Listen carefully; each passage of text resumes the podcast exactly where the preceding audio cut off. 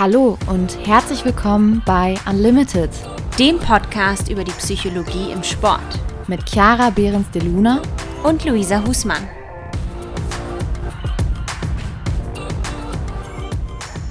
Hallo und herzlich willkommen zu einer neuen Folge im Unlimited Podcast. Heute ist, steht eine ganz besondere Folge an. Ähm, nämlich eine Premierenfolge tatsächlich, weil wir heute zum ersten Mal eine Frau eingeladen haben, nämlich die Fritzi Kromp im Podcast. Und äh, das ist in der Hinsicht ganz besonders, weil ich und Fritzi ähm, ja vor ein paar Jahren auch zusammengearbeitet haben bei der Nationalmannschaft mit den Juniorinnen zusammen. Von daher ist es auch eine ganz persönliche Herzensangelegenheit, dass sie hier heute in unserem Podcast als Gast ist. Und zum anderen hört ihr äh, oder werdet ihr hören, dass ich heute alleine bin. Denn äh, Luisa und ich haben uns vorgenommen, einfach mal jetzt ein paar Folgen, wenn wir Gäste da haben, auch mal getrennt aufzunehmen, um das einfach mal auszuprobieren, weil es dann doch hin und wieder mal eine ganz schöne Herausforderung ist, wenn es zwei Hosts gibt. Äh, und da haben wir jetzt einfach mal überlegt, dass wir uns ganz gerne einfach mal ausprobieren wollen, wie das sich für uns anfühlt, wenn wir ähm, bei einem Gast uns da so ein bisschen abwechseln. Also gebt uns auch gerne Feedback dazu, wie es euch gefällt, wenn wir uns da trennen oder ob ihr sagt, nee, wir wollen euch auf jeden Fall immer im Doppelpack. Da freuen wir uns natürlich auch immer über euer Feedback. Aber genug von uns und ähm, hin zur Begrüßung von dir, liebe Fritzi. Ich freue mich so sehr, dass du heute hier bist. ja, herzlichen Dank, liebe Chiara. Ich freue mich wahnsinnig, heute hier sein zu dürfen. Ähm, was für eine besondere Ehre, überhaupt in eurer Podcast-Reihe erscheinen zu dürfen. Und dann natürlich auch noch als erste Frau. Äh, ja, stark. Ich freue mich drauf. Vielen Dank. ja, wir haben gesagt, eigentlich ist es ja total verwerflich, weil wir uns natürlich als zwei Frauen im Leistungssport sowieso immer gerne für Female Empowerment einsetzen. Ähm, und das haben wir schon so lange gesagt. Und du warst auch mit die erste auf unserer Liste, als wir mal gebrainstormt haben, welche Gäste wir eigentlich einladen wollen. Ähm, und deswegen umso schöner, es ist ja nie zu spät, äh, dass wir dich jetzt hier haben. Ähm, ja, heute wollen wir einfach mal ein bisschen auch aus dem Nähkästchen plaudern, auch ein bisschen erzählen, wie wir damals auch zusammengearbeitet haben. Ich kann aus Erfahrung sagen, du bist eine Trainerin, die ja eine sehr große Unterstützerin ist der Sportpsychologie.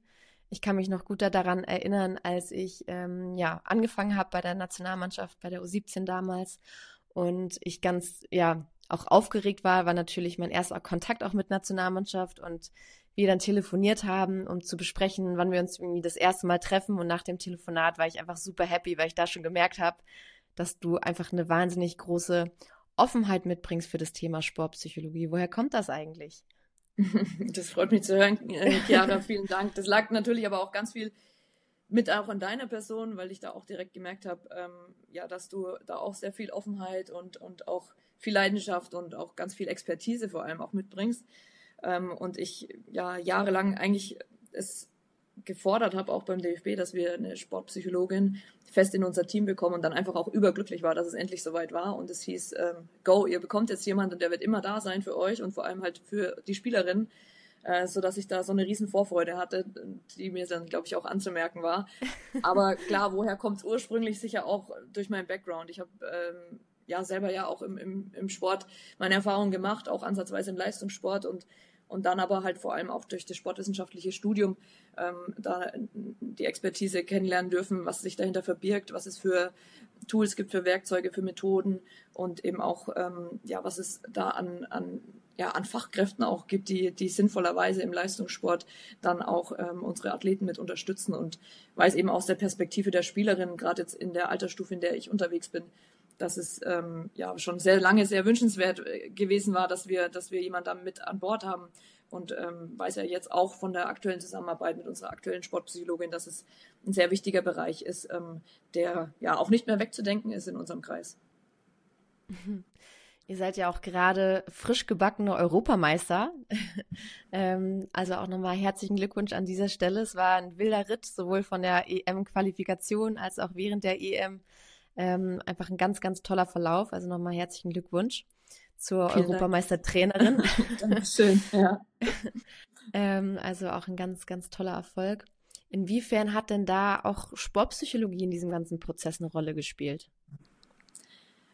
Also auf jeden Fall hat es einen großen Anteil, denke ich, auch an, den, an dem Erfolg, den wir jetzt hatten mit den Mädels, weil wenn man das nochmal so Revue passieren lässt, dann es sind meine 16-, 17-jährigen Mädels schon in Situationen gewesen, auch, auch wir im Team, die unglaublich ja, intensiv waren und auch druckvoll waren. Und wir waren, ähm, wenn man die ganze Qualifikation auch nochmal beleuchtet, äh, in Situationen, in denen klar war, jeder Fehler heute könnte das Ende der Reise bedeuten, weil du hast zwei Qualifikationsrunden im U17-Juniorenbereich, in denen du eigentlich immer Gruppenerster werden musst. Also vor allem in der letzten, in der zweiten Qualifikationsgruppe kommt nur der Erste zur, zur Europameisterschaft, weil eben dieses Turnier nur mit acht Mannschaften ausgespielt wird, was was sehr wenig ist, also dass da eben nur acht Mannschaften ähm, sich dann untereinander messen dürfen und eben nur sieben Startplätze zu vergeben sind, weil der Ausrichter automatisch gesetzt ist. Und da kann man sich vorstellen, ähm, ist unheimlich viel Druck dann einfach auch da, wenn man diese Qualifikationsspiele bestreitet. Und ähm, da hilft es natürlich total, dass ähm, unsere Spielerinnen über die ganze Saison und eigentlich davor auch, da waren wir zwar ein bisschen ausgebremst durch Corona, aber haben relativ viele Online-Meetings auch gemacht und die Zeit auch genutzt, ihnen psychologische ähm, Unterstützung mit an die Hand zu geben, also sogenannte Tools und Werkzeuge, wie sie mit Druck umgehen können, wie sie ähm, ja, sich immer wieder auch zwischen Anspannungsphasen regenerieren können, Entspannungsmethoden äh, mit an die Hand gegeben, aber natürlich auch Thema Selbstreflexion, ähm, Selbstwertgefühl und so weiter, ähm, hilft, hilft, glaube ich, extrem unseren jungen Spielerinnen dann einfach in so Situationen auch bestehen zu können, weil am Ende sind wir zurückgekommen und ganz viele ähm, ja aus meinem Umfeld, aber auch, auch teilweise fremde Leute haben mir geschrieben und haben sich bedankt und haben, haben eben auch zum Ausdruck gebracht, wie unglaublich mental stark unsere Spielerinnen waren in diesem Turnier, weil viele haben es doch ganz intensiv verfolgt und haben auch, ähm, ja, sowohl in der Vorrunde als dann auch im, im Halbfinale gegen Frankreich, das ja ein sehr enges Spiel war und dann aber natürlich in dem Finale ähm, gegen wohl mit die beste Mannschaft oder vielleicht auch die, die beste Mannschaft in Europa, die amtierende U17 Junioren Weltmeister auch ist, nämlich Spanien ähm, wie wir da bestehen konnten und, und, äh, und nicht nur bestehen konnten, sondern eigentlich auch dem Spiel unseren Stempel aufdrücken konnten. Und über die 90 Minuten aber wahnsinnig viel passiert ist. Wir gehen in Führung, wir verlieren mit einer unserer besten Spielerinnen durch eine schwere Kopfverletzung und ähm, kriegen dann den Ausgleich, kriegen dann den Rückstand, kommen aber wieder zurück, gehen ins Elfmeterschießen und, und haben am Ende diesen Pokal. Also das war schon ganz, ganz arg beeindruckend, ähm, allein von der mentalen Seite. Deswegen, ich komme schon mitten rein jetzt und es ist eine sehr lange Antwort, tut mir leid dafür, aber ähm, nur um zu zeigen, natürlich hat der, der sportpsychologische Bereich einen ganz, ganz großen Anteil an diesem mhm. Erfolg. Wow, Gänsehaut. also ähm, ja, das ist einfach auch super schön zu hören, ne? dass es, wir sagen ja auch immer wieder, es ist einfach noch ein, ein Bereich, der, sage ich mal, noch ein bisschen in der Findungsphase ist und wir sind ganz stark immer darauf angewiesen, dass es eben auch Trainerinnen gibt wie dich, die das auch so pushen und auch zulassen in der Mannschaft. Ne? Von daher ähm, ja, konnte ich mich damals auch schon ganz, ganz glücklich schätzen und hat den Benchmark für alle weiteren Trainer, mit denen ich gearbeitet habe, auf jeden Fall auch sehr hoch gesetzt. Aber ähm, bevor wir dazu doll jetzt schon in der Materie ähm, einsteigen, würde ich natürlich erstmal viel lieber unseren Zuhörern und Zuhörerinnen dich vorstellen oder beziehungsweise die Möglichkeit dir geben, dass du dich selber vorstellst und auch mal deinen Weg. Also Vielleicht erzählst du einfach mal, ähm, warum du Trainerin überhaupt bist. Okay, ja, ich versuch's. Also ich bin jetzt schon sehr lange Trainerin, ähm, genau zu sein, schon 18 Jahre und das ist eine lange Zeit. Ich habe da schon relativ viel erleben dürfen, bin da sehr dankbar über jedes einzelne Jahr, je, über jede einzelne Mannschaft, die ich begleiten und betreuen durfte. Und ja, wie kam es dazu? Ich habe natürlich selber Fußball gespielt, ähm, war von klein auf völlig Fußball begeistert, um nicht zu sagen verrückt, ähm, eigentlich so ein bisschen ballverrückt. Ich habe auch viele andere Ballsportarten gemacht und bin dann aber irgendwie beim Fußball so klassischerweise hängen geblieben ähm, oder früh eingestiegen, auch bei den Bambinis da schon rumgerannt und ähm, habe dann viel mit den Jungs gespielt und ja, parallel eben auch noch ein paar andere Sportarten gemacht, aber dann gemerkt, dass es doch im Fußball meine größte Leidenschaft ist, habe mich natürlich auch so privat viel mit Fußball befasst, habe immer auch als Jugendliche dann ganz viel ähm, ja, Bundesligaspiele geschaut, äh, auch, auch Trainer da schon beobachtet. Ähm, das ging so ein bisschen parallel und parallel habe ich auch äh, gern schon immer relativ früh Verantwortung übernommen. Also ich war in all meinen 13 Schuljahren irgendwie immer Klassensprecherin, ähm, weiß gar nicht. das war, ist mir irgendwann im Nachhinein mal so aufgefallen, dass es wohl auch kein Zufall war.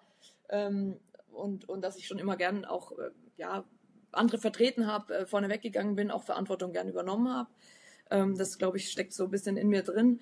Und dann ja, musste ich irgendwann verletzungsbedingt äh, eine Entscheidung treffen, weil ich im Alter von 18, 19, also ich habe so ein bisschen den Übergang dann in den Leistungsbereich äh, gemacht oder versucht. Ich war damals noch zu Hause, habe mein Abitur gemacht und habe dann zu Hause ähm, ja relativ heimatnah bis zur zweiten Liga im Frauenbereich auch gespielt und war auch Auswahlspielerin und habe dort eben auch meine Erfahrungen sammeln dürfen, wenn man dann in Duisburg war beim Sichtungsturnier und ausgerechnet dort ist dann auch ähm, ja ist dann das passiert, dass ich mich schwer verletzt habe und dass ich dann im Abiturjahr ähm, durch die schwere Verletzung eben auch im Sportleistungskurs ein bisschen Probleme hatte und danach eben so am Reflektieren war, was will ich jetzt, wo will ich hin, was will ich studieren, weil mir, mir, mir war klar, ich will studieren, ähm, wusste noch nicht so genau was, aber ähm, habe dann eben auch ein Übergangsjahr im FS, als FSJ genutzt, habe ein freiwilliges soziales Jahr gemacht beim Bayerischen Fußballverband, bin dann ähm, also von Würzburg weg, dort bin ich geboren und habe mein Abitur gemacht, bin nach München.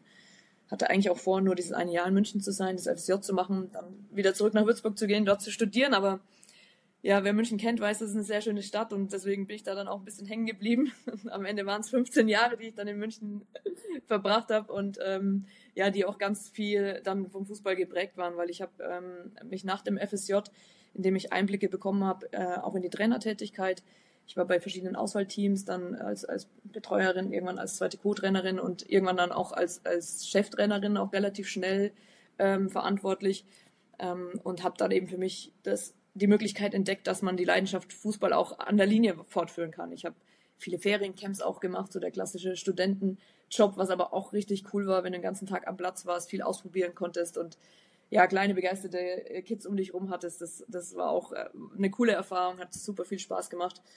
Genau, und dann habe ich das kombiniert mit dem Sportstudium. Ich habe dann Sportwissenschaften studiert an der TU München und es hat natürlich perfekt gepasst. Und ähm, im Verband war damals die Situation, dass sie den Juniorinnenbereich so ein bisschen ja, mehr aufgebaut haben und dem Ganzen auch mehr Bedeutung geben wollten.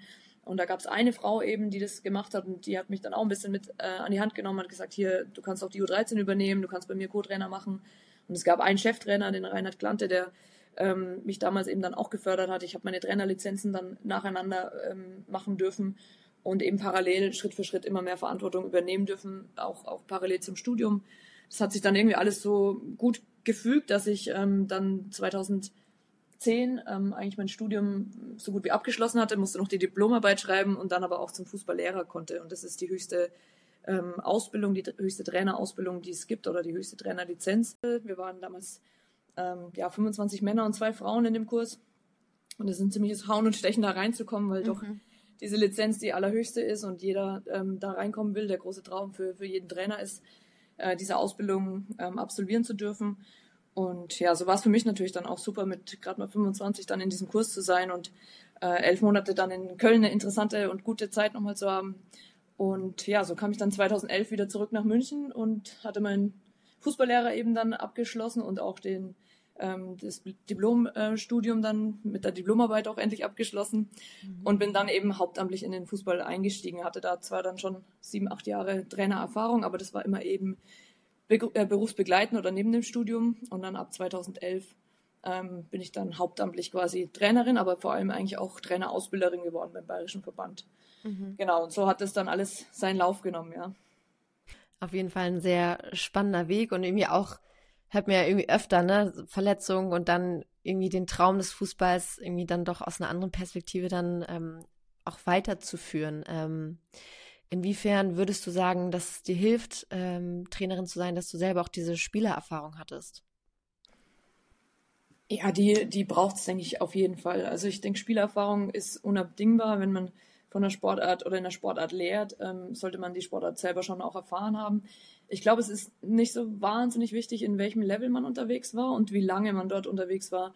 Also natürlich hilft es, wenn man verschiedene Ebenen durchlaufen hat und vielleicht auch länger in verschiedenen Ebenen war und im besten Fall auch dann in dem Bereich, in dem man dann selber als Trainer auch unterwegs ist. Also sprich, wenn ich jetzt die Spitze Deutschlands trainieren darf, dann würde es definitiv hel helfen, wenn ich selber in der Spitze gewesen wäre. Ähm, Andererseits hilft es manchmal auch, wenn man auch verschiedene Ebenen auch durchlaufen hat, um auch die Dinge nochmal besser einordnen zu können. Ähm, und dann vor allem halt auch sich dessen dann auch bewusst zu sein. So, was sind meine Stärken, was habe ich erfahren, in welchen Bereichen war ich tätig, was kann ich meinen Spielerinnen aus meiner Perspektive äh, von damals mitgeben, ähm, um dann aber auch zu wissen, so wen, wen kann ich äh, sinnvollerweise mit in meinem Team als Unterstützung haben. Und das ist für mich ein ganz wichtiger Punkt. Also mir war immer bewusst, mir fehlt quasi in Anführungsstrichen diese diese Spitzensporterfahrung als, als Athletin.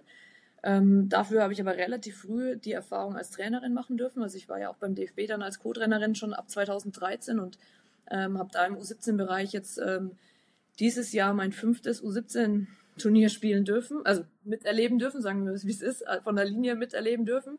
Also viermal als Co-Trainerin, wir haben es von den viermal auch dreimal gewinnen dürfen und, und jetzt ähm, das erste Mal als Cheftrainerin.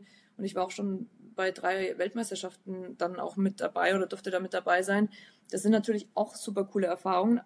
Aber natürlich ähm, hilft es dann, dass du jetzt Ex-Spielerin, und das habe ich eigentlich ganz bewusst in meinem Team dann als äh, Co-Trainerin mit reinnimmst, die dann diese Perspektive Spitzensport und eben aus der Perspektive selber dann sogar A-Nationalspielerin zu sein, Olympia zu spielen. Also ich habe ja mit Melanie Behringer und Julia Simic ähm, zwei sehr ähm, ja, besondere Menschen, aber auch sehr erfahrene und erfolgreiche ähm, Ex-Athletinnen, ähm, ehemalige A-Nationalspielerinnen beide. Ähm, mit in meinem Team, die, die da natürlich ganz viel den Spielerinnen und auch mir mitgeben können, wie das denn aus der Perspektive der Spielerin zu der Zeit war. Und die, die Mischung, denke ich, ist super cool. Und dann ist es einfach ganz wichtig für uns Trainer, dass wir uns dessen einfach bewusst sind. Ich war damals im Fußballlehrer auch mit vielen, mit vielen Männern im Kurs, die, ähm, die ihren Weg gemacht haben, die teilweise ja auch dann Bundesliga-Trainer wurden.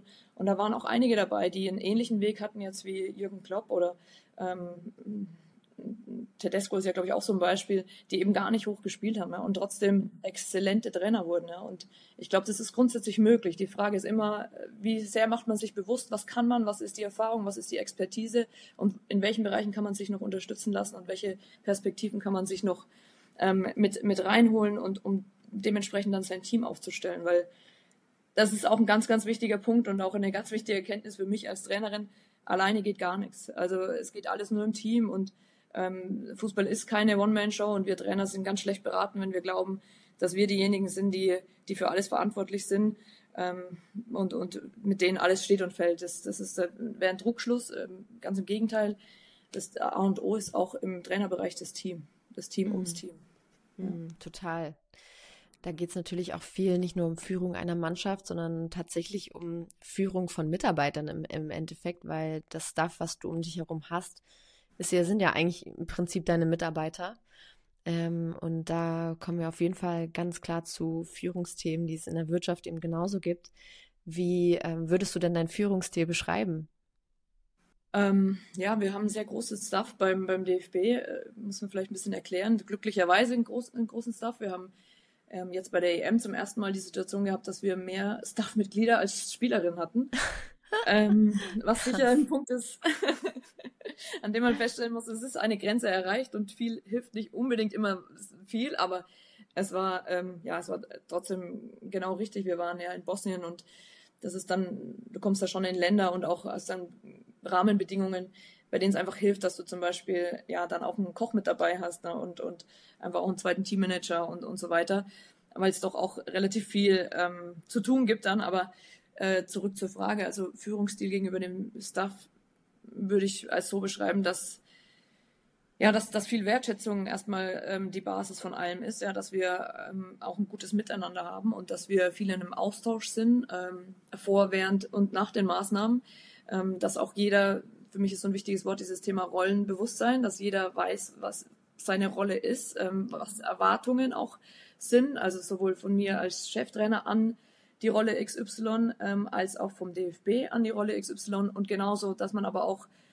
die Leute fragt und, und mit ins Boot nimmt und, und ähm, hinterfragt, was sind denn eure Erwartungen? Wie könnt ihr denn euch vorstellen, die Rolle bestmöglichst auszufüllen und was sind denn vielleicht ähm, deine speziellen Stärken, die du vielleicht noch besonders mit reinbringen kannst? Also wir hatten ja mal eine Physiotherapeutin, die war noch Yogalehrerin und ähm, das war natürlich äh, super cool, dass wir sie dann auch noch als, als Yoga-Lehrerin auch noch nutzen konnten, weil sie immer wieder dann Entspannungsmöglichkeiten ähm, äh, angeboten hat oder auch mal einen Morgengruß gemacht hat oder sowas.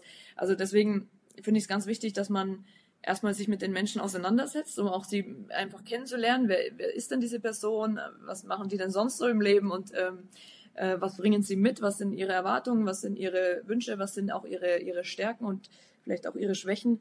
um sie dann ähm, bestmöglichst eigentlich in ihre Rolle, die sie dann annehmen, ähm, ja, platzieren zu können und dass sie dann einfach auch eine, eine gute Zeit mit uns haben, weil man muss sich vorstellen, jeder lässt ja da viel zurück. Also wir sind ja jetzt drei Wochen unterwegs gewesen bei der Europameisterschaft zum Beispiel. Wenn bei der Weltmeisterschaft, wenn es gut geht, vielleicht vier Wochen unterwegs sein. Und das ist eine unfassbar lange Zeit, die man eigentlich auch Tag und Nacht quasi ähm, da aufeinander sitzt und, und miteinander verbringt. Es gibt wenig Möglichkeiten, da irgendwie mal zu sagen, wir machen mal einen Tag Pause oder machen mal größere Ausflüge, weil die Taktung ist extrem, nachdem unsere Spielerinnen alle Schülerinnen sind ähm, ist die UEFA und auch die FIFA ja irgendwo auch richtigerweise immer angehalten, ähm, äh, straffe Spielpläne zu machen. Also wir haben jetzt bei der EM alle drei Tage Fußball gespielt. Also wir hatten alle drei Tage ein 90-minütiges Spiel und es war ja dann irgendwie auch immer irgendwie ein K.O.-Spiel, also viel, viel Anspannung auch drin, so dass man sich vorstellen kann, dass leider nicht viel möglich war an Ausflügen, an Phasen, wo man sagt, jetzt gehen wir alle mal in irgendwelche Richtungen, damit wir mal ein bisschen Abstand bekommen sondern das ging eigentlich durch. Ne? Und so ist es bei einer Weltmeisterschaft dann auch. Und ich denke, ähm, aufgrund der Konstellation ist jedem klar, muss es irgendwie stimmen im, im Staff-Team, weil da kommt sonst, wenn es nicht stimmt, dann kommt ganz schnell irgendwie ein Ärger auf, ein Lagerkoller oder Spannungen. Und eins ist halt auch völlig klar, wenn da Spannungen sind, dann übertragen die sich ganz schnell auf die Spielerinnen und auf das Team und auf die Performance und am Ende auf das große Ziel eigentlich, dass wir, ähm, dass wir erfolgreich äh, Fußball spielen wollen und am Ende auch äh, ja, ganz erfolgreich sein wollen und wie jetzt auch, auch Titel holen wollen.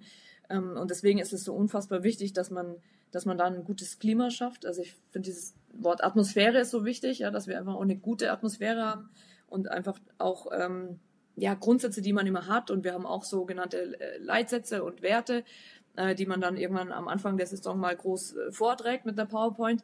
Aber das alles Entscheidende ist, wie man wie man es lebt ja, und wie dann wirklich ähm, der Umgang miteinander ist, wie respektvoll und wertschätzend, wie offen man zueinander ist, wie sehr man auch den anderen mal zuhört. Und ähm, das ist eine große Herausforderung, das muss man ganz klar sagen, bei, bei fast 24 Erwachsenen und, und 20 Spielerinnen. Ähm, also und der Tag hat dann, doch nur 24 Stunden, ähm, muss man versuchen, dem allen erstmal gerecht zu werden. Und deswegen ist natürlich auch ganz, ganz wichtig, dass man Leute mit im Boot hat, die auch einfach schon mal sehr, sehr viel positive Grundstimmung mitbringen und einfach auch ähm, ja, als, als Zeug war zum Beispiel jetzt, äh, wissen sie, machen jetzt nicht die Mannschaftsaufstellung und, und als Physiotherapeut, ne, dass sie einfach für gewisse Bereiche eben zuständig sind und sich dann auch äh, nicht wichtiger nehmen wollen, als sie sind und auch mit ihrer Rolle dann auch klarkommen. Deswegen bin ich ehrlich gesagt auch immer froh, wenn ich bei der Auswahl der Leute mit äh, involviert sein darf, weil ich gerne die Leute auch immer vorher schon mal kennenlernen möchte, ähm, auch einfach sie ähm, persönlich kennenlernen möchte und einfach auch zu wissen, wie sie, wie sie ticken und ob sie einfach gut in unser Team passen, weil ich denke, es steht und fällt einfach auch viel mit der Persönlichkeit der Menschen. Ähm, du brauchst eine gewisse Begeisterungsfähigkeit, du ja, brauchst auch ähm, ja, eine gewisse Geduld, auch du hast mit viel äh, mit den Jugendlichen zu tun und ähm, gibt dann auch immer wieder mal Spannungen und Phasen, in denen es äh, ja auch, auch äh, Schwingungen gilt aufzufangen oder einfach auch für die, für die Mädels auch da zu sein und ähm, auch den Job nicht nur als Job zu sehen, sondern wirklich auch als, als was, wo man viel Leidenschaft äh, hat und viel Herzblut mit drin steckt und auch nicht auf die Uhr schaut und sagt, hier, jetzt ist es ähm, 21.30 Uhr, ich stehe seit 8.30 Uhr an der Bank, ähm, an der Massagebank, ich brauche, ich will jetzt Feierabend machen, äh, sondern einfach dann zu sagen, hey, morgen ist ein entscheidendes Spiel, wir spielen ein Halbfinale gegen Frankreich und da machen wir jetzt einfach noch ein, zwei Stunden und, und äh, alles fürs Team, ja, und alles für die Mädels. Mhm.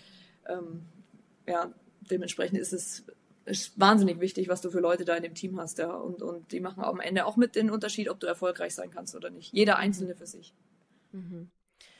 Da waren äh, so viele wertvolle Sachen dabei, die du gesagt hast. Äh, und ich glaube, das Wichtigste ist eben auch, und ich glaube, das spürt jeder, wenn, wenn man dir zuhört, dann spürt man auch die Leidenschaft, die du in dir hast. Und ähm, ich weiß natürlich auch einfach aus erster Hand, wie das ist ja auch von dir geführt zu werden, weil ich war ja auch eins dieser Mitglieder in deinem Staff sozusagen. Und ähm, das, das spürt man einfach. Ne? Also wenn, wenn du da einen Trainer hast, eine Trainerin, die, die voller Feuer ist für das, was sie tut, dann überträgt sich das auch irgendwie auf die, die Leute. Und ich glaube, das ist einfach auch so wichtig. Da sind wir wieder beim Thema Why. Also warum tust du das, was du tust? Und das spürt man einfach auch bei dir, ne? Und, und dann ist auch jeder, der da im Staff ist, auch bereit, äh, eine extra Meile zu gehen, weil weil diese Begeisterung da ist und du diese Begeisterung ja dann auch übertragen kannst auf deine, auf deine Leute und, und die wird dann auch wieder übertragen auf die Mannschaft. Und das ist ja so, ähm, finde ich, der entscheidende Prozess. Und ich glaube, dass manchmal ähm, Trainer das auch hin und wieder mal vergessen, dass es so eine Mannschaft auch mehr ist als die Spieler und die Spielerinnen, äh, mehr als die elf auf dem Platz oder eben die 22 im Kader oder wie auch immer. Und dass da eben auch einfach Personen sind, die geführt werden müssen und wollen, die Wertschätzung brauchen, die ein, ein Berechtigungsdasein haben wollen. Und äh, dass das einfach einen, einen ganz, ganz großen Unterschied macht, ob du die auch mitführst oder halt auch nicht, ne? Ja, absolut. Ja, also ganz, ganz sicher sogar. Also ähm, klar, je größer das Team ist, desto schwieriger wird's.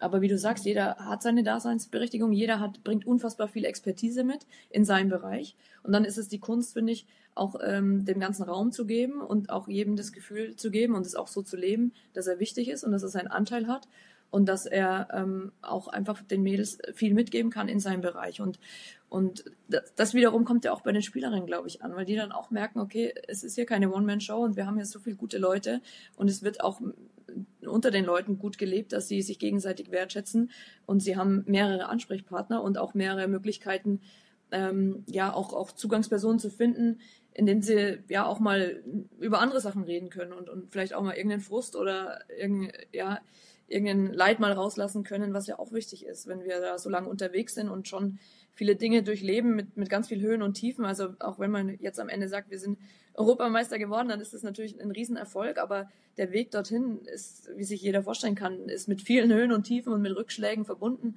für jede einzelne Spielerin, ja, und, ähm, und auch, auch für Leute aus dem Staff. Und umso wichtiger ist es, dass, dass wir dann einfach viele tolle Leute im, im Team haben. Ich, mir ist da auch immer noch ein wichtiger ähm, Punkt ähm, ganz klar im Vordergrund äh, bei, der, bei der Selektion der Leute wichtig, nämlich das Thema Diversität, dass wir auch darauf achten, dass dass wir jetzt zum Beispiel nicht nur Frauen sind, ja, oder ähm, in den meisten Teams sind es ja meistens nur Männer, aber ähm, auch, auch, auch das Thema Alter und, und verschiedene Herkünfte und auch verschiedene ähm, Backgrounds. Äh, wir, haben, wir hatten jetzt zum Beispiel auch, ja, wir haben einen jungen Familienvater mit dabei, wir haben aber jetzt auch eine, eine Ärztin, die, ähm, die frisch gebackene Mama ist, die hat, hat ihr fünf, sechs Monate altes Kind ähm, bei uns bei der Maßnahme sogar mit dabei gehabt. Ähm, ja, erstmalig äh, und äh, ja, es war eine ganz äh, tolle neue Erfahrung. Sie hat äh, teilweise ihre Eltern als Unterstützung bei Maßnahmen dabei gehabt, hatte jetzt aber auch bei der Qualifikation ihren, ihren Ehemann mit dabei, ähm, der sie dann mit unterstützt hat und aber eben auch den Kleinen die ganze Zeit, der, der dann äh, unser Glücksbringer war und jeden, bei jedem Spieltag im, im Deutschlanddress äh, uns nochmal zugejubelt hat. Und nein, das sind einfach, ist einfach auch so wichtig, ja, dass wir da verschiedene Perspektiven auch mit reinbringen und, und, und verschiedene äh, Leute dann in diesem Stuff haben und nicht alle gleich denken, ja, und nicht alle den gleichen Background haben und nicht alle aus dem gleichen Holz geschnitzt sind und, und somit auch unseren Spielerinnen da viel mitgeben können. Und das tut uns, tut uns allen einfach unglaublich gut. Also ich möchte nicht mit äh, nur 25 Frauen da rumsitzen und aber mag jetzt auch nicht immer die einzige Frau sein, das habe ich auch durch. Das, das äh, muss jetzt auch nicht mehr sein. Das hatte ich in ganz vielen Trainerausbildungen und Kursen und so weiter. Also die Mischung macht's, ja. Und das, das ist, denke ich, ganz, ganz wichtig, ja. Mhm. Ja, das hast du ja vorhin schon erzählt, äh, beim Fußballlehrerlehrgang mit 25 Männern und zwei Frauen. Wie, äh, wie siehst du das jetzt aktuell, also auch die Rolle der Frau im, im Fußball? Ja, das ist sicher nochmal so ein Thema für sich. Also es ist, ähm, ist definitiv was, was sich gebessert hat die letzten Jahre. Also ich bin ja jetzt da schon ein paar Jahre unterwegs und, und, und sag, würde jetzt behaupten, es ist jetzt momentan so offen und, und auch so frauenfreundlich wie noch nie. Ähm, aber natürlich müsste es noch viel besser sein. Also da muss man schon klar den Finger noch in die Wunde legen und auch einfach auch mal die Zahlen anschauen und ähm, die Fakten einfach dann mal sprechen lassen. Wir haben, wir haben viel zu wenig Trainerinnen, wir haben viel zu wenig äh, Frauen, die in Führungspositionen sind im, im Leistungsbereich, eben auch bei den Männern in den Teams. Ähm, ich sehe immer wieder Teams natürlich im Männerbereich, 100% Männerquote. Ähm, die Staff-Teams sind ja auch immer größer und manchmal schafft es eine Physiotherapeutin rein. Es gibt jetzt die eine oder andere Teammanagerin, aber es gibt noch immer äh, kaum oder gar keine Co-Trainerin im Spitzenbereich ähm, im Fußball. Und selbst dann, wenn man zu den Frauen schaut, also zum Leistungsbereich der Frauen, ähm, sieht man auch häufig äh, Bilder vom Staff oder vom Trainerteam, 100% Männerquote. Also ich rede jetzt von Frauen-Bundesliga zum Beispiel. Ich glaube, wir hatten letztes Jahr eine, eine weibliche Trainerin in der ganzen Frauen-Bundesliga. Also das sind viel zu wenig und deswegen muss man da schon immer noch klar sagen, also den Finger auch in die Wunde legen und sagen, woran liegt es. Und äh, ich war da selber im DFB in einer in einer ähm, Projektgruppe, die da hieß äh, Frauen im Fußball und eben auch Frauen im, im Trainerbereich auch Ähm, und da sind die Zahlen und die, die, die, die Statistiken verheerend. Also wir haben teilweise zwei, drei Prozent ähm, an Frauen in, in, in der A-Lizenz ähm, äh, übers, über, über alle Jahre verteilt gesehen. Äh, und ich glaube nur äh, sechs, sieben Prozent in der, in der C-Lizenz, in der untersten Lizenzstufe das ist viel zu wenig. Und dann ist das Argument, ähm, ja, es gibt die Frauen nicht, das zählt für mich nicht, weil wir haben einfach 50 Prozent der Bevölkerung sind einfach Frauen. Also die Frauen sind da, ja. Also sie gibt's und wir, wir können sie auch nicht wegdiskutieren, zum Glück. Ähm, es scheint aber halt einfach wenig Zugang oder noch zu unzureichend Zugang für sie zu geben. Und wenn ich da selber an, an meine Ausbildung und auch meine Erfahrungen im, im, in der ganzen äh, Fußballwelt denke, muss man klar sagen, wir wurden schon überwiegend ausgegrenzt und, und im besten Fall toleriert, aber nie wirklich angesprochen. Also wenn ich jetzt an meine Trainerlizenzen denke, also ich habe selbst die A-Lizenz noch ähm, dann schriftlich irgendwie übermittelt bekommen mit so einer Checkkarte und da stand dann halt drauf, herzlichen Glückwunsch, Herr Kromp. Und also tats also wirklich, ne, ist jetzt, ja, kann man, ich lache mittlerweile auch drüber, da weißt du manchmal aber dann auch nicht, ob du lachen oder heulen sollst, ne. Also es ist, ist schon, die Sprache ist einfach äh, an Männer gerichtet gewesen. Ja, also sowohl in der Ausbildung ähm, als auch dann als, als spielendes Mädchen. Also das war schon schon schwierig und und ähm, es hat sich jetzt zum Glück viel getan. Es, man ist da viel offener geworden. Ich glaube, ähm, es, es gibt jetzt einige Trainer, Ausbilderinnen, aber eben halt auch noch viel zu wenig. Ich glaube, es ähm, wird sich da auch beim DFB was tun, dass es jetzt auch ähm, bald eine, eine erste Frau gibt, die da mit in der Ausbilder im Ausbilderteam ist.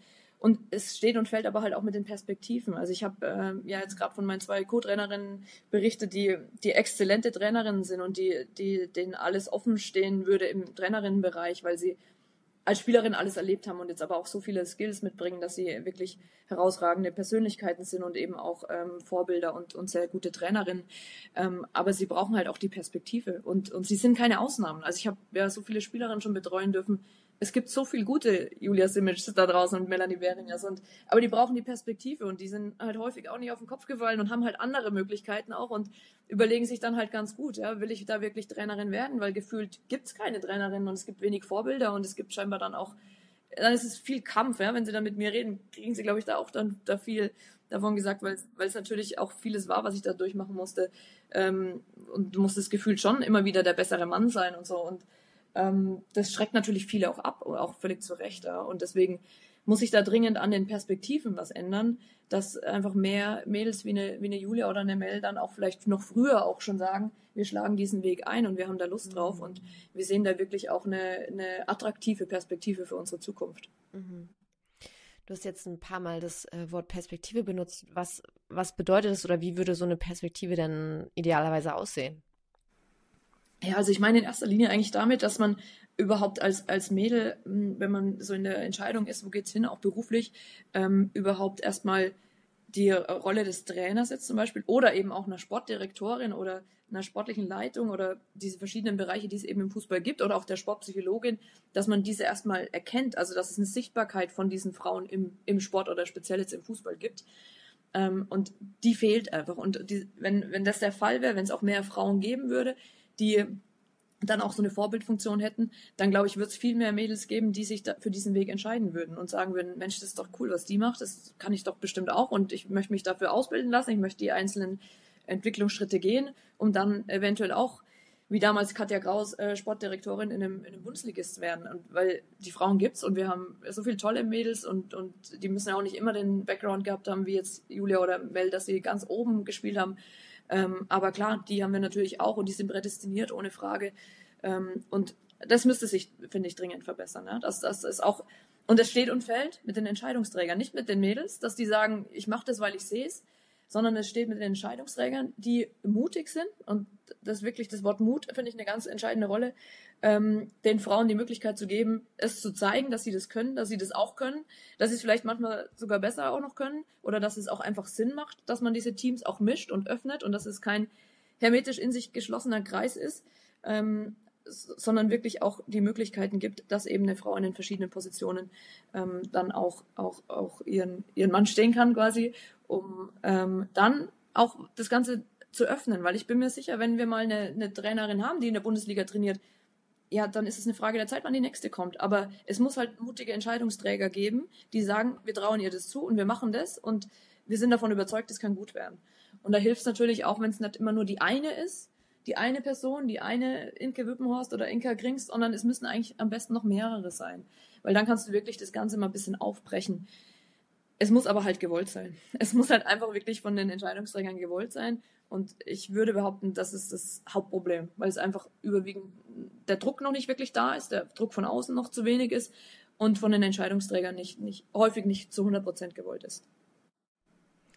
Und ich kann mir trotzdem auch vorstellen, also ich weiß es auch ein bisschen selbst, weil ich bin ja auch, sag ich mal, eine Frau äh, der, im, im, Männerfußball meistens. Ähm, und ich weiß aber trotzdem, dass es auch immer wieder Frauen gibt, die sich selber dann schon ausgrenzen und diesen Schritt gar nicht gehen, sagen, ach, die, die Männerwelt die ist ja noch gar nicht bereit und das dann gar nicht, auch diesen Schritt dann gar nicht so richtig wagen. Ist das dann auch ein Problem vielleicht? Oder äh, würdest du sagen, das gibt es eher nicht so im Trainerbereich? Doch, klar, aber ich muss ehrlich sagen, ich kann das auch nachvollziehen, mhm. weil ich meine, Chiara, mhm. du und ich, wir wissen, wie es ist. Ähm, wenn wir da im Männerbereich da Fuß fassen wollten, wir sind beide oder laufen beide immer noch, wenn wir im Männerbereich tätig sind, in irgendwelchen Säcken rum, weil wir keine Frauenklamotten bekommen. So geht es ja zum Beispiel schon los. Also, ja, äh, ja ist tatsächlich so, ja. Du hast es auch in dem Podcast, glaube ich, schon berichtet, ne? aber mhm. für all diejenigen, die es nicht wissen, es ist ja wirklich dann oft so, dass es dann dass, dass man dann halt einfach der bessere Mann sein muss. Du kriegst dann äh, die, die Trainingsklamotten in der Männer, in den Männergrößen und so weiter. Also, was ich damit sagen will, es ist ja immer noch nicht so wirklich attraktiv und nicht so wirklich, es gibt ja ein paar Seiten, die sind nicht so wirklich schön, ne? Also, dass man da irgendwie dann auch durch muss. Und ähm, ja, ich habe schon öfter gesagt, man muss dann ein Gefühl aus einem gewissen Holz geschnitzt sein, dass man dass man da durch will, dass man da durchgeht und einfach die Leidenschaft so groß ist, dass man das auf sich nimmt und ähm, auch einfach sagt, es ist es mir wert, weil ich ma ich habe einfach so eine große Liebe zum Fußball und, und zu der ganzen Sportart und allem, was dazugehört, dass ich mir das antue oder dass ich da einfach auch mich da durchkämpfe. Und das ist es einfach Stand heute auch immer noch, dass man sich immer noch irgendwo durchkämpfen muss. Und du hast es ja auch äh, schon öfter berichtet, ähm, man muss sich da beweisen, man wird da ganz kritisch beäugt. Ich, ich war jetzt als Trainer, Ausbilderin tätig und das ist jetzt alles noch keine 50 Jahre her, weil die, die Gegebenheiten gefühlt ähm, waren eigentlich so und das ist jetzt ein paar Jahre erst her, vielleicht vor drei Jahren habe ich ja den Job gewechselt da. Ähm, da war es eigentlich Woche für Woche so, dass ich in einem Trainerausbildungskurs stand, da waren dann 30 Männer äh, auf der Ausbilderseite quasi, auf der, auf der Schülerseite gesessen. Ich bin in den Kursraum reingekommen und die haben mich alle erstmal mit großen Augen angeschaut, so nach dem Motto, Moment, die Frau ist hier falsch, was macht die hier? Die ist in der falschen Sportart. Dann habe ich angefangen, mich vorzustellen und dann musst du da ein bisschen deinen Lebenslauf und dann erzählen. Dann schauen sie immer noch ziemlich kritisch. Dann gehst du raus auf den Platz und dann so langsam merkst du, okay, sie sind sich jetzt doch sicher, dass sie hier richtig sind und nicht irgendwie falsch im falschen Kurs gelandet sind, sondern war das immer so ein Prozess von einer Woche. Ne? Du hast dich dann eine Woche, äh, Woche immer diese Ausbildung gehabt und gegen Mitte, Ende der Woche manchmal schon am zweiten Tag, wenn es gut lief, ähm, hat es dann auch ganz stark umgeschlagen. Das hast du ja, glaube ich, auch mal berichtet, in, in, viel Wertschätzung, in ganz viel Lob dann auch. Wobei das ja auch bezeichnet ist, ne, dass man dann äh, ganz viel gelobt werden will und muss. Also ist natürlich auch schön, aber manchmal dachte ich mir auch, ja, gut, ich habe es halt auch einfach gelernt. Also ich ja. meine Ausbildung auch mit sich, dass ich jetzt hier gerade weiß, wovon ich rede und dass ja. ich jetzt gerade sagen kann, was du in der Übung vielleicht hättest besser machen sollen. Aber es war natürlich immer nett und lieb gemeint, aber das waren schon, äh, schon Erfahrungen, wo man sich gewünscht hätte, hey, wenn es jetzt hier einfach mehr Frauen geben würde, die das Gleiche machen würden wie ich und einfach auch mehr Entscheidungsträger, die sagen würden, wir wollen ganz gezielt auch Frauen in unserem Ausbilderteam, weil es halt irgendwie Sinn macht, weil es macht ja einfach Sinn, die Teams zu mischen, ähm, dann wären wir da einfach auch schon ein paar Schritte weiter und da muss man schon ganz klar sagen, ist der Fußball schon im Vergleich zu allen anderen ähm, Ebenen in der Gesellschaft oder auch einfach insgesamt der Gesellschaft hin, ein bisschen hinten dran und hat da immer noch äh, viel Aufhol Aufholbedarf, ja. Ja, wir können nur hoffen, dass vielleicht diese Folge dann auch einen mini kleinen Teilbereich äh, dazu beitragen kann, dass es vielleicht an der einen oder anderen Entscheidungsstelle nochmal überdacht wird und ähm, dass sich auch mehr Frauen trauen, mutig zu sein und diesen Schritt zu gehen, weil am Ende, glaube ich, können wir beide sagen, es lohnt sich auf jeden Fall, sich dann auch durchzusetzen. Und ich glaube auch, je mehr Frauen diesen Schritt auch gehen, desto, desto mehr werden wir auch diese Grenzen dann auch aufweichen, ne? Und, und, und desto mehr werden diese Grenzen auch verschwimmen. Und das ist dann so ein, sag ich mal, von beiden Seiten auch wichtig, das auch ähm, sich zu, zu, zuzutrauen und diese Mut auch mitzubringen, von der du auch gesprochen hast. Auf jeden Fall. Ja, genau richtig. ähm, was, also du bist ja nun auch eine sehr treue Zuhörerin von unserem Podcast, wie du berichtet hast. Ähm, daher kennst du ja auch unsere Traditionen, glaube ich, ganz gut. Ähm, wir hatten jetzt schwitze schon, ja. ähm, wir haben jetzt ja schon ein bisschen auch über die Rolle der Frau und auch das Thema Frauenfußball ähm, gesprochen. Und wir hatten ja auch schon mit Julian einen Trainer hier, äh, der auch aus seiner Perspektive mal den Planet Trainer beschrieben hat. Aber es ist ja trotzdem sehr, sehr spannend zu hören, wie du diesen Planeten beschreiben würdest. Also wenn, wenn der Beruf der Fußballtrainerin ähm, ein Planet wäre, wie würde dieser Planet aussehen? Die Flora und die Fauna, was leben da für Menschen? Was gibt es da für Farben? darfst dich voll austoben in deiner Kreativität. ja, die Frage habe ich jetzt äh, wirklich in eurem Podcast schon öfter gehört und auch war immer auf die Antworten gespannt, weil ich mir jedes Mal dachte, wow, was sagt man auf so eine Frage? und du hast dich nicht vorbereitet. Ich habe mich natürlich nicht vorbereitet. Ähm, ich habe gehofft, ihr habt mittlerweile andere Fragen. Nein, Spaß. Nein, das ist wirklich eine, eine interessante Frage und ähm, ich habe mir da schon, schon auch Gedanken zu gemacht und ähm, ja, fand schon auch, dass Julian hat es, finde ich, schon auch relativ treffend gesagt, dass es einfach ein sehr, sehr bunter Planet ist. Also ich würde ihn auch als sehr, sehr bunt und als sehr, ja, geprägt von Vielfältigkeit und, und auch Diversität ähm, beschreiben. Also jetzt vor allem aus, aus meiner Perspektive, die jetzt dann im Junior, Juniorinnenbereich ist, in dem wir doch Diversität, finde ich, sehr, sehr, sehr gut leben und auch sehr gut umsetzen. Ähm, deswegen fand ich die Bezeichnung eigentlich ganz gut, dass ja viele bunte Farben äh, dort vorhanden sind und äh, viele ja viel viel Positivität auch viel viel ähm, ja viel Leidensgenossen aber auch weil sie weil sie die ähnliche ja die ähnliche Leidenschaft einen auch verbindet ähm, aber klar es sind natürlich auch viele enge Gassen würde ich auch würde ich auch beschreiben weil es ist dann schon auch immer wieder ja finde ich Situationen im Fußball wo man äh, ja gefühlt irgendwie auch in Einbahnstraßen ist oder auch irgendwie ja auch, auch manchmal nicht mehr rechts und links schauen kann, weil man doch äh, häufig auch in der eigenen Welt irgendwie unterwegs ist und auch abgeschnitten ist von der, vom, vom restlichen, ähm, von der restlichen Welt. Deswegen würde ich es auch dahingehend manchmal vielleicht auch ein bisschen mit manchen dunkleren Ecken beschreiben, weil man, ja, weil man doch manchmal wirklich auch dann ähm, für sich in seiner Welt unterwegs ist und und, und, und vielleicht nicht so sehr öffnet und sehr rechts und links schauen kann, wie man das gerne wollen würde. Und manchmal auch gar nicht so viel Einflüsse von außen bekommt, aber es liegt natürlich auch häufig von einem, an einem selber. Aber an sich gefällt mir eigentlich der, die Bezeichnung mit, mit bunt und vielfältig mhm. eigentlich am, am, allerbesten als mhm. Überschrift.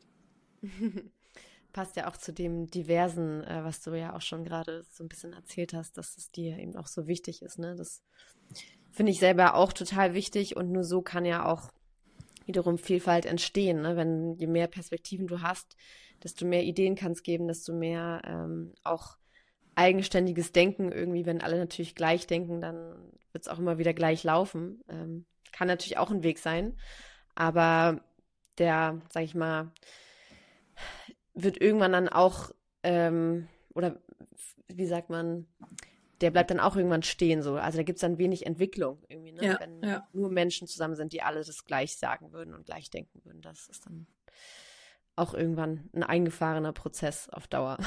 ja, auf jeden Fall. Also gerade für uns Trainer finde ich, wäre das, äh, ist das mhm. eine ganz große Sackgasse, wenn wir auch ähm, unsere, unsere Leute in unserem Team danach selektieren, dass sie uns möglichst nahe sind oder möglichst, äh, möglichst ähnlich sind, dann, dann ist es eigentlich, finde ich, einen großen Fehler, den man machen kann. Natürlich ist es viel leichter, mit Leuten zusammenzuarbeiten, die ähnlich wie man selber tickt. Das ist, muss man auch klar sagen, aber es ist nicht so effektiv und es, es fordert einen selber ja auch nicht. Also ich glaube, sie sollten nicht immer das komplette Gegenteil von einem selber sein, weil irgendwie muss man auch harmonisch äh, miteinander zusammenarbeiten und irgendwie so auch ähnliche ja, Werte haben, finde ich, das, das auf jeden Fall. Aber in Herangehensweisen und auch in den Erfahrungen, in den, in den Expertisen, auch in der Ausbildung, auch in der Lebenserfahrung vielleicht oder Trainererfahrung, ist es total hilfreich, wenn es so unterschiedlich ist. Ne? Also ich kann immer nur davon äh, nochmal wiederholen, wie sehr ich von profitiere, jetzt einfach zwei zwei, zwei ehemalige Top-Spielerinnen ähm, im Trainerteam zu haben, die mit Julia zum Beispiel erst noch bis letztes Jahr noch selber gespielt hat und, und ganz häufig einfach mir ein gutes Feedback oder auch ein kritisches Feedback spiegelt, weil sie eben sagt, hier aus Spielerin-Sicht ist es gerade viel zu viel oder es ist viel zu lang und es ist äh, das Training musst du eigentlich gar nicht so inhaltlich so krass durchdenken, weil es ist ein Tag vor dem Spiel. Es macht eigentlich viel mehr Sinn, zu sagen, wir machen Dinge, die heute den Spielerinnen ein gutes Gefühl geben. Und ob du dann das Rondo oder den Passkreis spielst oder, oder die Form machst, die Übungsform, ist gar nicht so wichtig. Nimm doch eher die, die allen am meisten Spaß macht, weil dann haben sie eine gute Laune, eine gute, gute Atmosphäre am Platz und gehen einfach mit einem guten Gefühl dann auch in dieses wichtige Spiel. Und das sind so Dinge, die man dann immer gut mit sich, mit seinen eigenen Vorstellungen abgleichen kann und dann auch offen sein sollte, dass sie mal ganz anders sind wie die eigenen Vorstellungen, Erwartungen oder auch Erfahrungen, die man hat. Ähm, also da ist halt dieses Thema Offenheit und auch Kritikfähigkeit eins, was für uns Trainer, glaube ich, sehr, sehr wichtig ist und ähm, woran man, glaube ich, nie aufhören sollte zu arbeiten, weil, weil das natürlich auch gar nicht so leicht ist, ja, immer offen und, und kritikfähig zu sein, aber damit steht und fällt, glaube ich, ähm, ja, die, die, die qualitativ hohe ähm, ähm, Arbeit dann als Trainer, ob du, ob du eben immer offen bleibst und immer kritikfähig bleibst oder ob du irgendwann meinst, du hast wirklich jetzt alles erlebt und du weißt es ganz genau ähm, und weißt eigentlich alles ganz genau und machst es gerade auch am besten, gerade alles selber. Ähm, das wäre, ist das, was zu vermeiden gilt. Aber es ist natürlich die große Herausforderung, ja, weil ich merke bei mir jetzt selber, jetzt bin ich 18, 19 Jahre Trainerin, da erlebst du gefühlt, irgendwie gibt es nichts, was du noch nicht erlebt hast und, und ähm, da denkst du dann meistens schon, du weißt es jetzt genau richtig. Ne? Und, und dann ist einfach die große Kunst, sich hinzusetzen und zu sagen, hey, wie siehst denn du das und ähm, was, was meinst du denn? Und auch, auch mal Spielerinnen mit einzubeziehen ne? und auch einen Mannschaftsrat oder auch eine Kapitänin auch mal ganz offen zu fragen, wie fandest das du und du denn und, und da aber auch die, das Gefühl zu vermitteln, dass es jetzt auch okay ist, wenn jetzt ähm, nicht nur kommt, das war alles super toll und äh, Fritz, wir lieben dich, ne? So, sondern ähm, das und das wäre vielleicht besser anders und, und diese Offenheit finde ich ist halt ganz, ganz wichtig und ähm, da nehme ich mich nicht aus. Es ist bestimmt auch nicht jeden Tag gleich gut und dann muss man auch immer, finde ich, kontinuierlich an sich arbeiten, dass man die sich behält. Ähm, aber ja, die steht und fällt, glaube ich, mit dem Ansatz, dass man eben diverse Teams hat und, und die dann auch versucht, gut zu führen, so dass eben auch jeder seine Daseinsberechtigung hat und auch die Wertschätzung empfängt, äh, dass es sich mit einbringen kann. Ja. ja, und ich glaube, das setzt aber genau das eben setzt auch voraus, du hast auch gerade von Wertschätzung gesprochen, dass du dich eben auch auf einer menschlichen Ebene mit den Menschen beschäftigst. Ne? Es sind ja nicht einfach nur ähm, irgendwelche Positionen, die da besetzt werden, sondern hinter den Positionen stehen eben auch Menschen und diese Auseinandersetzung mit den Persönlichkeiten setzt ja voraus, dass du die Diversität ja auch dann überhaupt erst erkennen kannst. Und ähm, ich glaube, auch das unterscheidet dich wiederum von manch anderen Trainern, dass du das eben auch machst, ne? dass du dich wirklich für die Person interessierst, dass du gefühlt auch einfach, wenn man mal privaten Problem hätte, man immer zu dir kommen kann ähm, und du das dann irgendwie auffängst und, und, und äh, dafür Verständnis hast, sowohl auf Staff-Ebene als auch eben auch auf Spielerebene. Ich weiß noch, ähm, dass mich das auch total fasziniert hat, als wir uns das erste Mal getroffen haben und ich dich auch so ein bisschen ausgequetscht habe, wie du arbeitest und wie du das siehst und was du so für Beziehungen zu Spielerinnen pflegst, ne? weil da wollte ich mir auch erstmal so einen ersten Eindruck verschaffen und dann hast du erzählt, dass du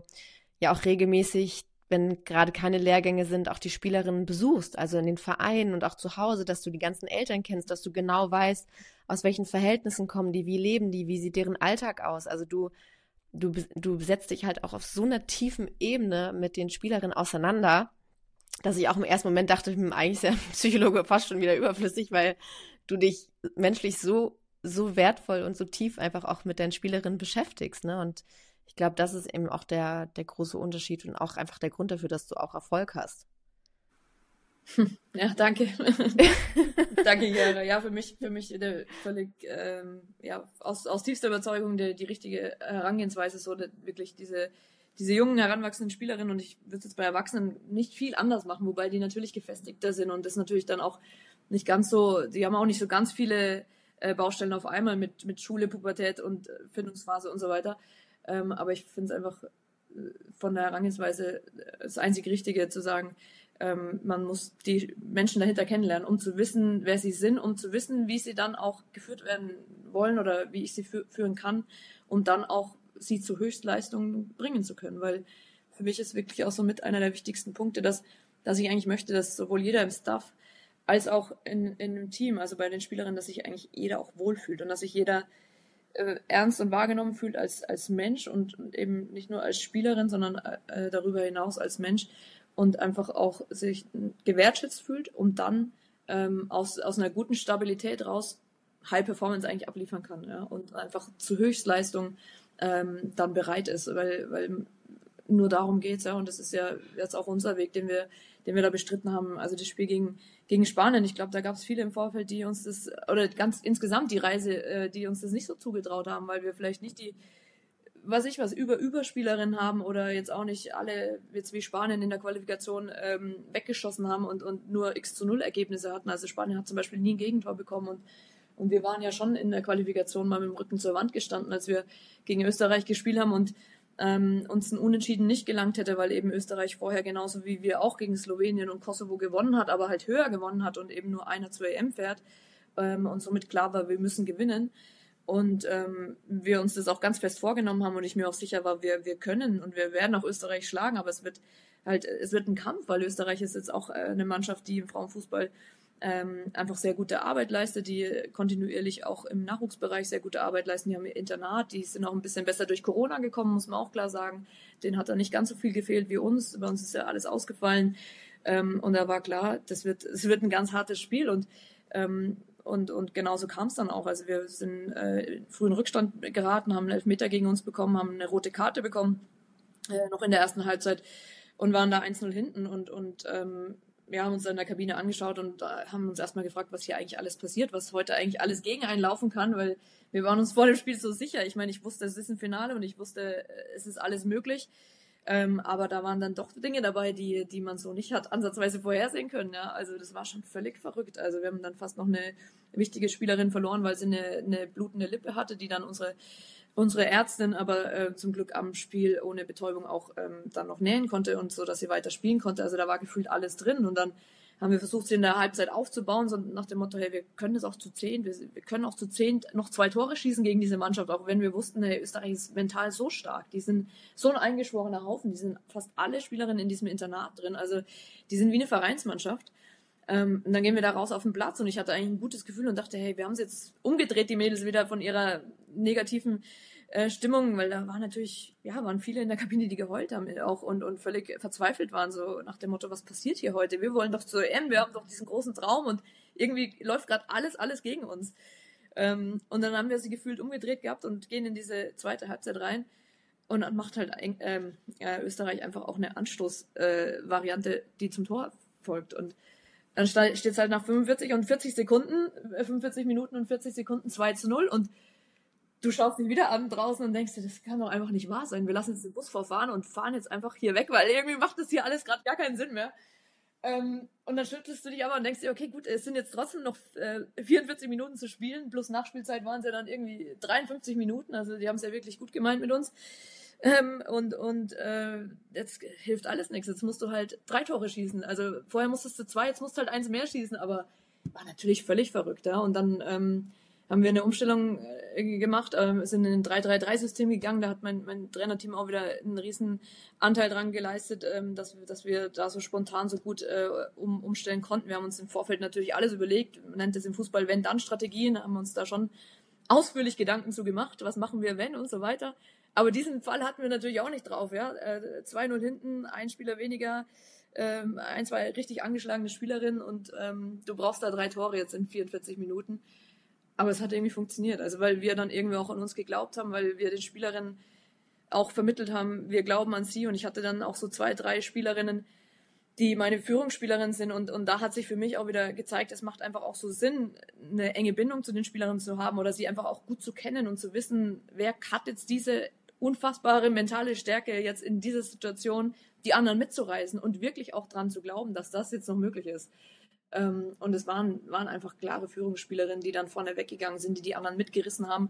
Und es geht über die Kapitänin hinaus. Natürlich ist sie wichtig, aber es sind auch noch weitere Spielerinnen wichtig. Und die musst du gut kennen, um, um sie in dem Moment zu kriegen. Also um, um, um, um, um ihn da glaubhaft vermitteln zu können, hey, das geht jetzt und ich glaube, wir alle glauben daran. Und du machst jetzt, ne, du gehst jetzt nochmal in eine andere Position. Wir haben ja dann umgestellt.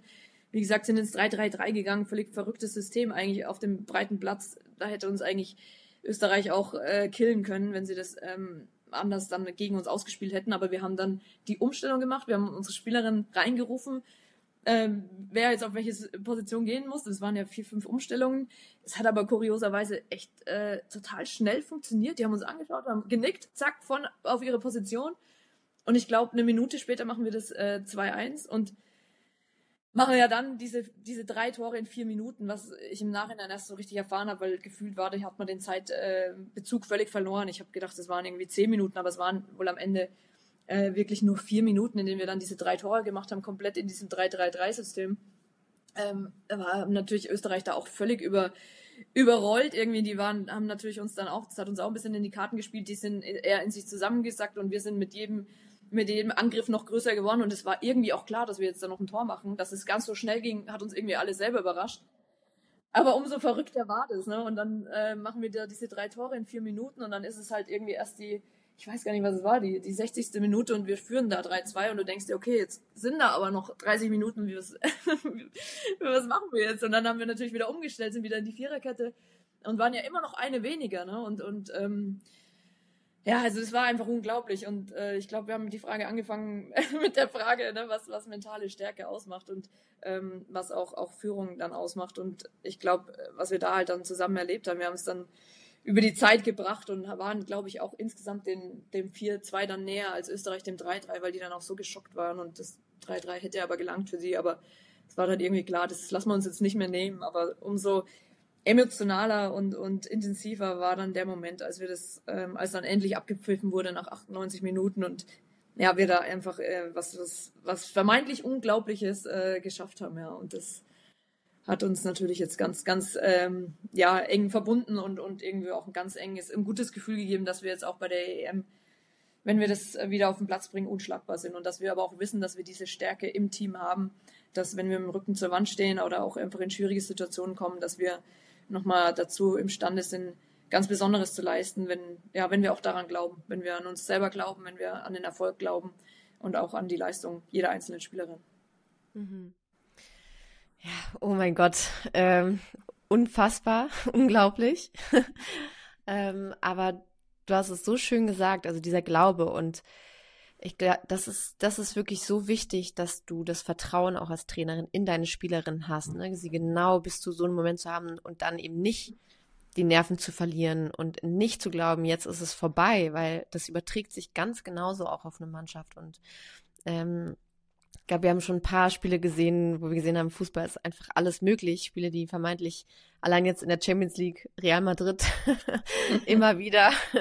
ähm, also es gibt ja genug Beispiele, ne? Und, und das, das zeigt ja eben auch, wie mental stark dann auch wiederum ein Trainer oder eine Trainerin ist, ne? Also wie, wie schaffst du es dann, deine eigenen Nerven zu behalten? Ich glaube, das ist eben auch ganz, ganz wichtig an der Stelle. Und du hast vorhin auch ähm, einen ganz schönen Satz gesagt, dass jeder äh, mehr ist als nur seine Position oder mehr als eine Spielerin ist, sondern dass es ja eben auch um, den Menschen geht. Ähm, und da hast du auch wieder eine sehr schöne Überleitung zu unserer Podcast-Tradition ähm, gebracht, weil das sehen wir ja ganz genauso. Wir wollen immer den Menschen sehen und immer die Persönlichkeit sehen und, und sind auch der Überzeugung, dass das auch dann die Position ganz stark beeinflusst und wie die Position auch ausgeführt ist. Es gibt zig Trainer, es gibt zig Psychologen, es gibt zig ähm, Athletiktrainer und am Ende entscheidet doch auch sehr stark die, die Person darüber, wie gut diese Position ausgeführt wird. Natürlich auch die Fachlichkeit, ne? Ähm, und deswegen eben auch die, die Frage an dich. Du bist ja Trainerin, hast jetzt hier ganz viel erzählt, wie du das machst und wie du dahin gekommen bist. Aber wenn du dir als Person ein Hashtag geben müsstest, welches wäre das? ja, auch die Tradition kannte ich von eurem Podcast und habe auch schon drüber nachgedacht. Und muss ehrlich sagen, zuletzt hatten wir ganz viele Hashtags, die unsere Mannschaft auch beschrieben haben, weil wir da auch schöne äh, schöne Aufgaben von unserer aktuellen Teampsychologin ähm, mitbekommen haben, nämlich diese Kosovo-Reise aufzuarbeiten, diese Qualifikation und der Mannschaft Hashtags zu geben. Da kamen richtig, richtig coole Sachen raus, ähm, die aber dann natürlich auf die Mannschaft bezogen waren.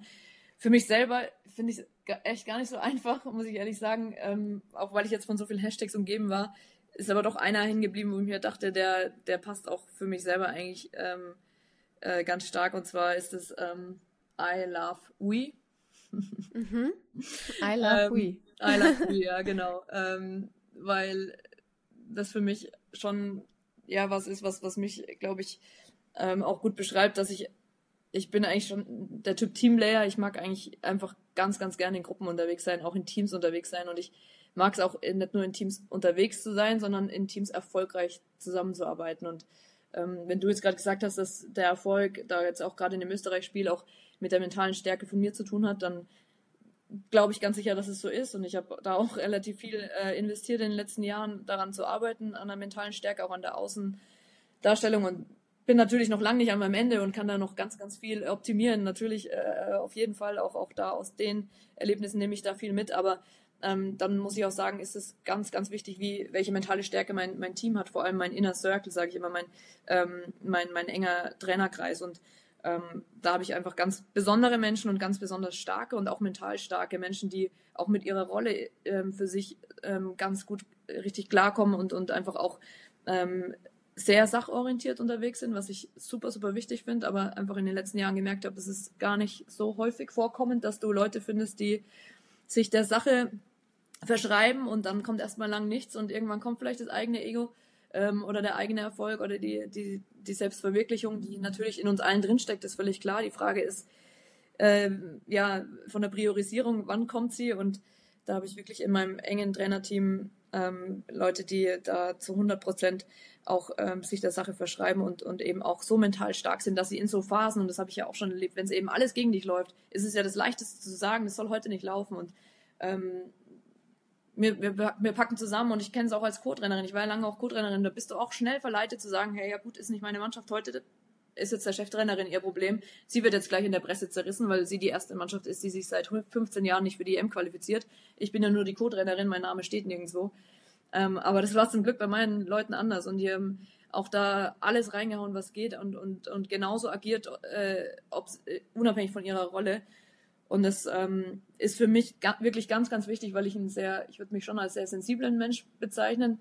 Bestimmt auch empathisch, aber einfach auch sensibel. Und ich merke schnell diese Schwingungen. Und ich glaube, hätte ich da zurückgeschaut, über die Schulter geschaut und gemerkt, da sitzen jetzt welche, die die Arme verschränken und sagen, ja, ist jetzt so. Und ja, ihr Name steht jetzt gleich in der, in der Kritik. Und da muss sie jetzt durch. Und da soll sie jetzt mal Lösungen finden, hätte ich mich da ziemlich sicher von anstecken lassen. Ich hätte es nicht ausblenden können. Und ich habe aber zurückgeschaut und habe ähm, eine Julia gesehen, eine Mel gesehen und auch Jan, mein Torwarttrainer oder äh, auch Vanya, unseren Athletiktrainer, die, ähm, die da die Köpfe zusammengesteckt haben, eben eine Strategie entwickelt haben und auch überlegt haben, was können wir tun. Ja? Wir haben auch Doppelwechsel gemacht und so weiter und diese Umstellung, aber dann eben auch dieses Coaching. Wir haben äh, jetzt auch bei der EM ähm, Spielunterbrechung äh, quasi erzwungen hatten, dafür ein Codewort, wann wir wann wir den Spielerinnen mitgeben wollen, dass wir jetzt eine Unterbrechung wollen, weil wir sie zu uns ranholen wollen, weil wir ihnen was mitgeben wollen. Und da haben wir auch nochmal weiter an uns gearbeitet. Und es ist auch so wichtig, dass dann auch nicht nur du als Chef vorne stehst und irgendwelche Parolen raushaust, sondern dass wir uns aufteilen, dass eine Julia da zu den Stürmern vielleicht geht, eine Mel, dann so haben wir meistens die Aufteilung auch Mittelfeldspieler und so weiter. Und dass wir den allen vier und fünf das Gefühl vermitteln, hey, wir glauben an euch und es gibt jetzt nochmal die und die Hinweise. Ähm, und nur so funktioniert's. Also nur so konnten wir jetzt erfolgreich sein. Und deswegen ähm, habe ich selber als Trainerausbilderin immer proklamiert, ähm, wir sollen uns nicht so wichtig nehmen als Trainer, weil manchmal kann die Mannschaft noch so gut sein, wir können den Erfolg gar nicht verhindern, weil sie eben zu gut ist. Ähm, das heißt, äh, auch wenn wir uns, ich muss es richtig sagen, wenn wir uns äh, auch noch so viel Mühe geben als Trainer, wir können den Erfolg manchmal gar nicht verhindern, weil die Mannschaft einfach zu gut ist ähm, und es unabhängig davon ist, wie gut wir sind.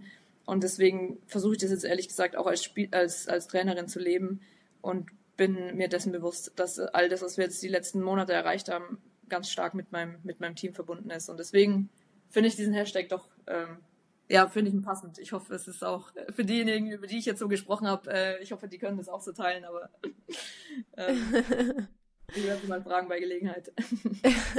Ist auf jeden Fall ein sehr schönes und sehr kreatives Hashtag. I love we. Gefällt mir sehr gut. Und kann ich auch sagen, passt wirklich sehr, sehr gut zu dir.